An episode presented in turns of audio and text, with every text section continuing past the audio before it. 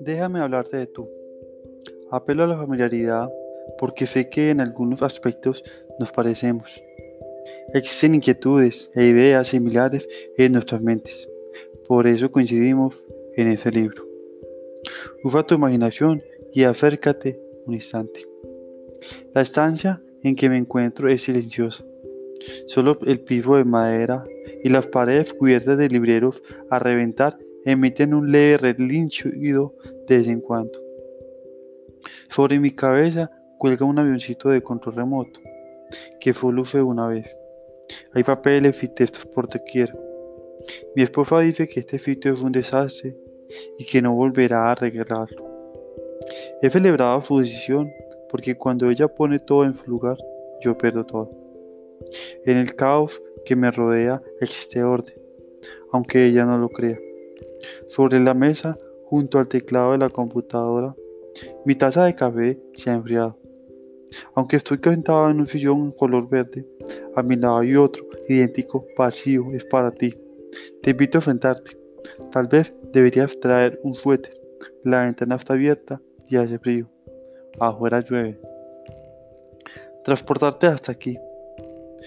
Los libros realizan el prodigio de atravesar barreras de tiempo y espacio para enlazar las mentes de dos personas.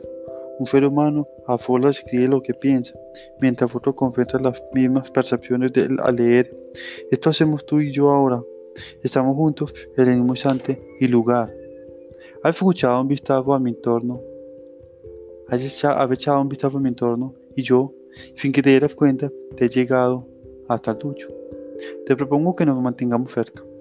Al escribir como al hablar, el disertador puede alzar la voz dirigiéndose a nadie mientras al horizonte, movido por la retribución que le ha dado el placer de los pero también es capaz de hacer contacto verdadero con una persona, bajar de la plataforma, tomar asiento frente de ella.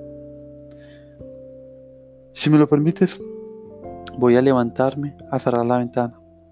Aunque el aire de la noche es saludable, conviene que entibiemos el ambiente. Al adquirir un libro llamado Te desafío a prosperar, sabías a qué atenerte. Te comentaré con un amigo de ellos que dicen que lo que quiere fue oír a él ser incisivo o sarcástico, solo con intenciones de forzarte a reflexionar y nunca disfugiarme sobre ti. Reflexionaremos juntos ideas concretas para lograr mayor prosperidad. Esa es la meta. Prosperidad se define como bienestar material y emocional producido por, la consecución de proyectos notables. Así que en cada tema hablaremos de formas de conseguir. Primero el bienestar material.